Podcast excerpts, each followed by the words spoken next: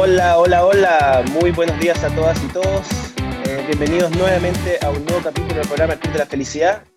Soy Roberto Puentes, conductor de este programa y CEO del Club de la Felicidad, una aplicación móvil digital que ayuda a empoderar y a mejorar el bienestar de los colaboradores de las organizaciones desde su propio autogestión. Tenemos este espacio todos los viernes a las once y media y donde estaremos hablando siempre, por supuesto, de felicidad, de bienestar, de salud mental, tanto en la vida personal, en la vida laboral y también, por supuesto, desde la propia sociedad.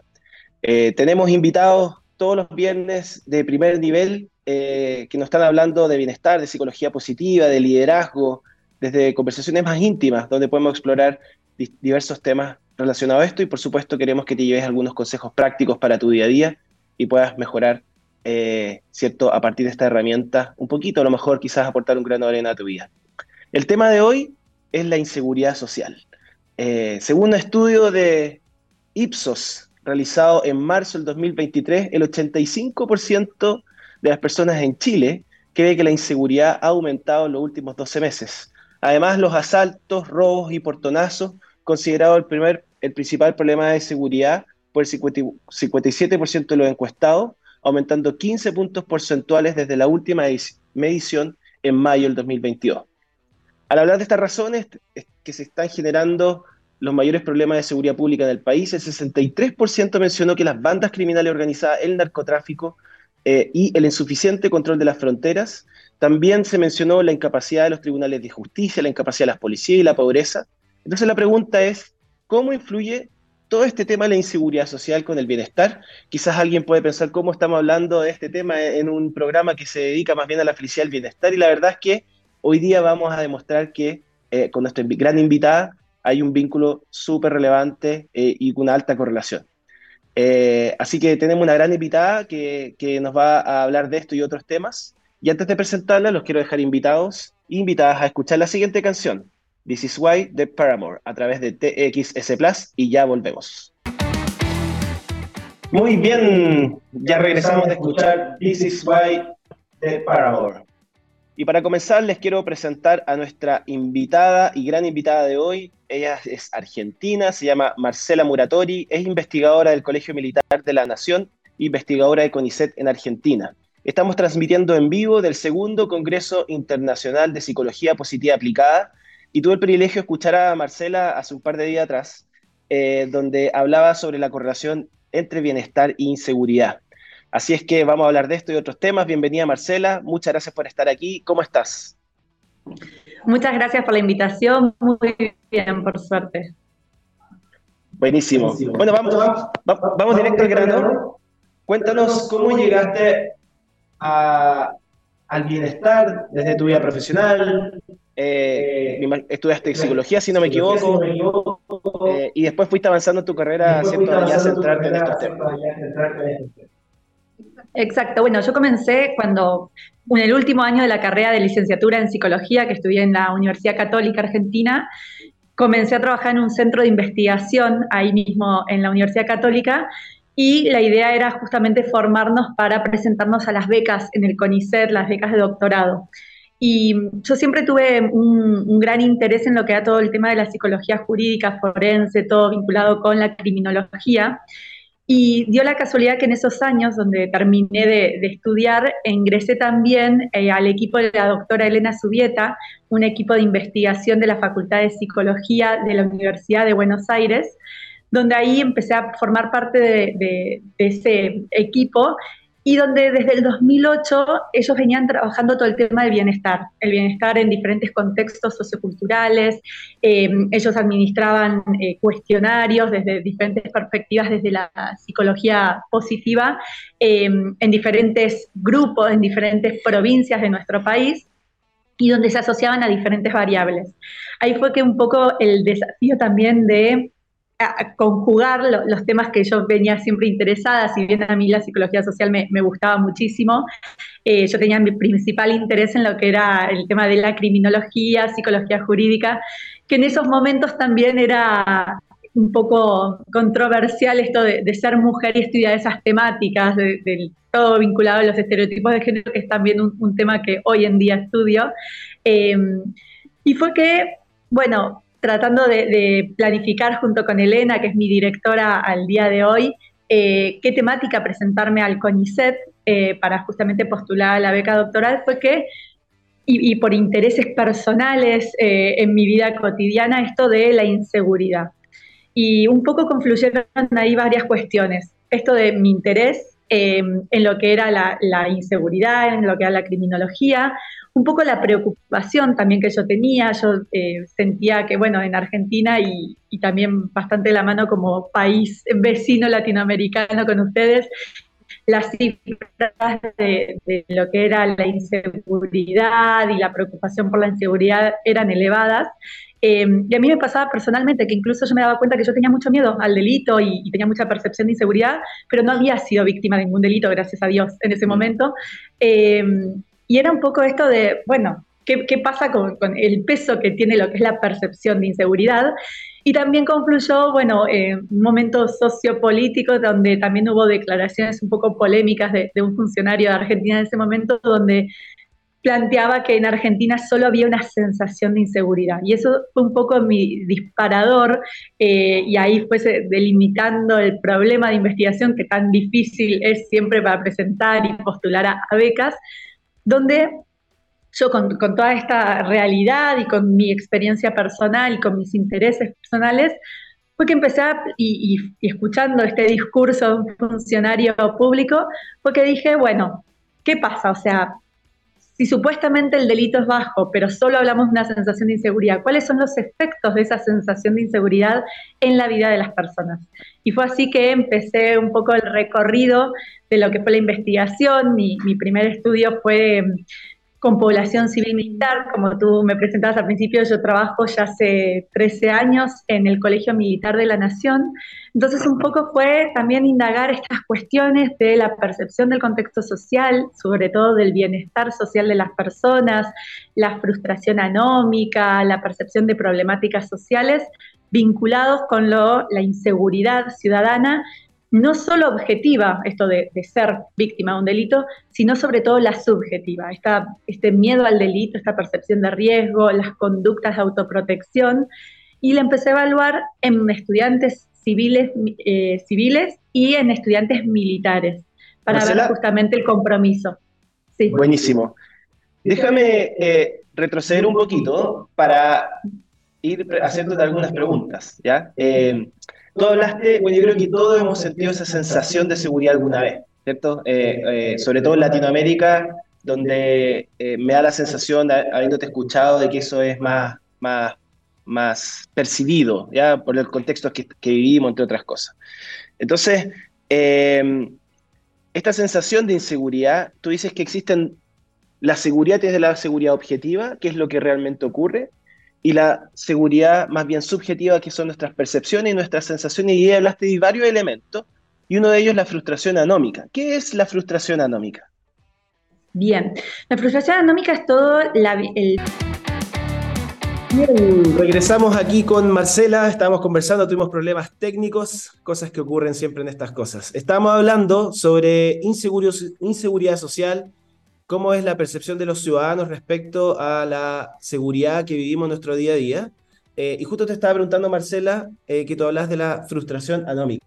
Eh, y quería destinar un minutito para que nos expliques qué es. Y bueno, y seguimos con la entrevista. Bien, como decía, es esto de justamente la frustración anómica, la relación con las normas, cómo se perciben las normas, cómo se respetan, cómo se siguen que, esto es un gran problema muchas veces y sobre todo en lo que es la inseguridad ciudadana y en términos también de bienestar social. ¿Por qué? Porque esto, en función de cómo uno las percibe y las vivencia también, es que afectan los niveles de bienestar en términos de integración, de actualización, pero también con respecto a la inseguridad. Esto justamente el tener altos niveles de frustración anómica y el, no percibir que se respeten las normas y no seguirlas, hace que justamente la percepción de inseguridad crezca, porque esto está también muy vinculado con lo que es la confianza en las instituciones. Es decir, muchas veces uno cuestiona y nuestro país esto de, bueno, faltan normas, eh, o hay que crear nuevas normas y demás, y el problema no es ese, sino que se hagan respetar. Entonces, muchas veces la impunidad en esto de que no se respete para sancionar el delito y demás, eh, genera esta sensación de desamparo, si se mm, quiere, en mm. lo que es la sociedad, en lo que es, bueno, uno se siente más vulnerable frente al delito. Entonces, justamente son, son variables que correlacionan mucho con lo que es la inseguridad y el bienestar de las personas. Bueno, en nuestro país, Carlos Peña, actual rector de la Universidad de Evo Portales y uno de los pensadores intelectuales más conocidos en nuestro país, empezó a hablar de esto hace un tiempo atrás, respecto de cómo eh, hemos tenido o hemos ido avanzando en nuestra frustración anómica. Chile es caracterizado por ser uno de los países donde se respetan las instituciones en general eh, y ya estamos viendo cómo, cómo, cómo se va eh, constituyendo un debacle de estas instituciones. Desde tu mirada, eh, desde tu experiencia en Argentina principalmente, ¿cómo has visto que hemos ido avanzando en este vínculo entre bienestar y seguridad?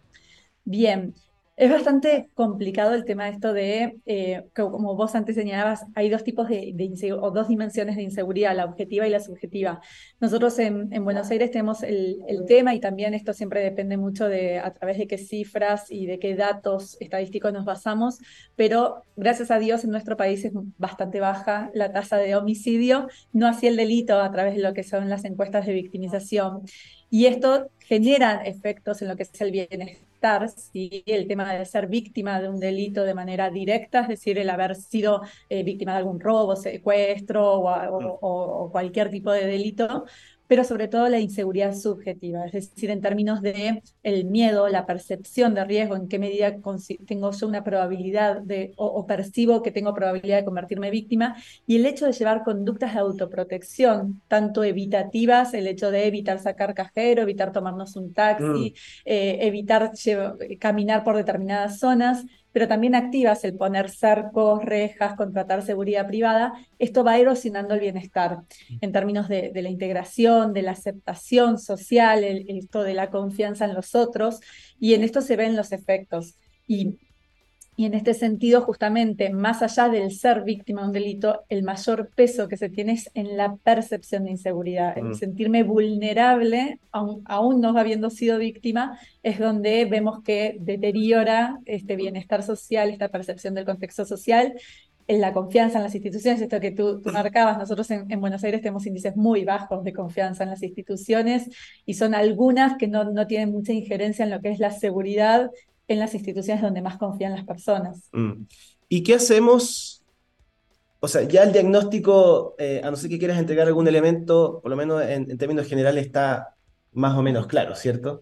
Eh, ¿Qué hacemos como sociedad? Yo te contaba, ¿cierto? Que encuentro que este es un tema muy necesario eh, y además que nos está afectando hoy día en Chile en particular, mostrábamos algunos indicadores que han crecido muy fuerte la percepción de seguridad, de inseguridad que tenemos en Chile.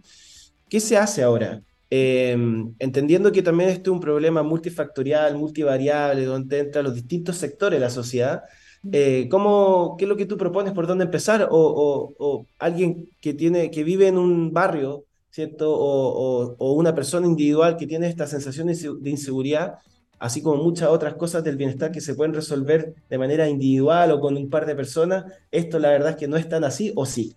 A ver, es, una pregunta complicada porque, porque tenemos eh, cierta capacidad de, maniobra y otras que no, lamentablemente. Por un lado, como ciudadanos sí tenemos que exigir a nuestros gobernantes no solo la reducción del delito, que es sumamente importante, pero también que atengan a lo que es la, la reducción de la percepción de inseguridad. Y en este sentido, esto de crear ciudades más seguras en el término más luminosas, más limpias, más cuidadas, donde no haya cestos tirados, porque todo uno piensa que, es algo eh, pequeño, pero el hecho de habitar lugares donde hay cestos tirados, hay suciedad, hay grupos, pandillas reunidas y demás, esto hace, y los estudios lo muestran, que aumenta la, la percepción de inseguridad. Entonces, por un lado, exigir a nuestros gobernantes que esas cuestiones las cuiden a, nivel de socioambientales, sociocomunitarios.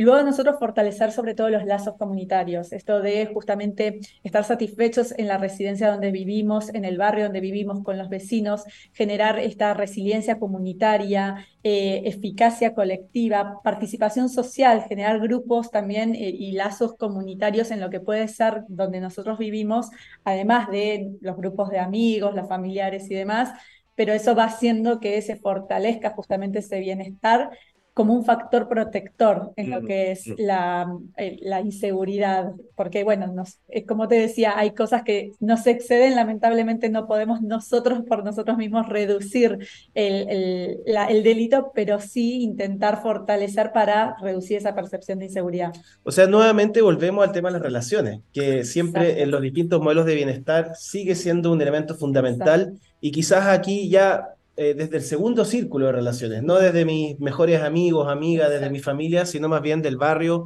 de las personas con las que convivo, ¿cierto? En un espacio geográfico determinado. Eh, y, cómo ves la, las ganas eh, de vincularnos con la gente del barrio? Al menos en Chile, conversábamos ayer con un par de personas, sentimos que eso no es tan cotidiano.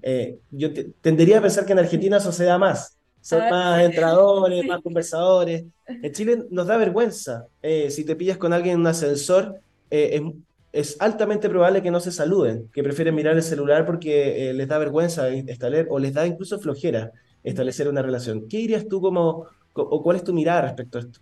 Bien, bueno, como dices, tengo una mirada distinta desde, desde Argentina, pero esto de fortalecer con hasta cosas pequeñas, como tú decías, un saludo el conocer, el conocer los vecinos, esto nos va generando también cierto sentido de pertenencia y cierto mm. y de control, que esto está comprobado en la literatura de, percepción de riesgo, que es fundamental, el, sentir que uno controla, que conoce, que pertenece a un determinado ámbito, y esto sí, el, generar comunicación, el generar cierta red, actividades en conjuntas, hay comunidades, yo me formé también con una persona de Estados Unidos que generaba una comunidad que uno, a simple vista y acostumbradas a nuestras culturas, uno decía, esto es un barrio privado.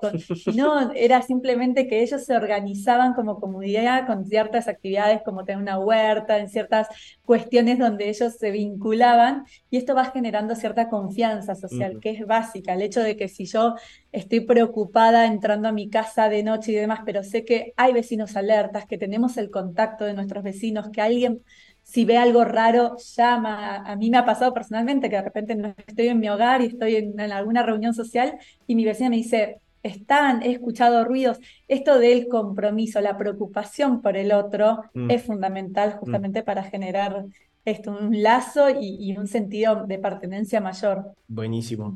Eh, hace poco leía el Ministerio de Soledad que hay en Inglaterra y cómo se generaron a partir de ese ministerio distintas políticas públicas justamente para lo que tú dices, eh, y han tenido efectos realmente extraordinarios en, en, esa sensación de soledad y cómo fueron mitigando a partir de, esta, de estas relaciones más comunitarias. Es que, es un desafío, ¿por qué? Porque justamente esto de, de tener miedo al otro y al desconocido y demás nos hace aislarnos. Absolutamente. Pero justamente lo contrario es lo que tenemos que abrirnos para, para justamente poder mejorar esta situación. Bueno, y también tiene que ver con cómo segmentamos la ciudad entre los ricos y los pobres, entre otras cosas. Se nos está acabando el tiempo, Marcela, eh, y siempre terminamos con una pregunta. Si pudieras transmitirle un mensaje a, Marcela de 18 años para que su vida sea aún más plena, ¿qué le dirías? Uy, qué, pregunta. No venía preparada para esto. Nadie viene preparado para eso. Sí, a ver, em, sí, creo que bueno, cultivar y, dar una gran importancia a lo que es el bienestar eh, desde lo personal, desde lo de, decir lo, lo, más cercano de, sus cosas, de la familia, eh, de los amigos, cuidar las relaciones, porque la verdad es que en definitiva uno es lo que, eh, nada, es lo que uno termina valorando, esto de, bueno, también la posibilidad de desarrollarse, de estudiar, de, estar en ambientes saludables, mm. eh, no, no solo a nivel físico, que también es fundamental, pero sobre todo a nivel mental, donde está uno, donde puede desarrollarse, desarrollar sus capacidades y donde puede ser feliz fundamentalmente. Buenísimo. Bueno, eh, muchas gracias Marcela por conversar con nosotros. Eh, a ustedes por la invitación. Fue una linda, corta conversación porque este tema da para mucho, pero bueno, así son estas cosas. Eh, los dejamos invitados por si quieren más información sobre estas temáticas u otras, a las charlas que tenemos en el Club de la Felicidad. Se pueden inscribir y participar de actividades con los principales expertos de Latinoamérica y el mundo que hablan español en www.clubdelafelicidad.com. Muchas gracias a todas las personas que nos estuvieron escuchando. No olviden que esta entrevista estará disponible en la sección podcast de TXS Plus para que puedan escucharla nuevamente. Y eh, así que seguiremos conectados y finalmente llegó la hora de despedirnos. Fue un programa increíble. Muchas gracias Marcela por contar con nosotros. Seguiremos hablando de seguridad psicológica, de confianza social, de bienestar, de felicidad y salud mental. Muchas gracias por acompañarnos. Un abrazo a cada una y cada uno y que tengan un excelente fin de semana, Marcelo. Muchísimas gracias, igualmente.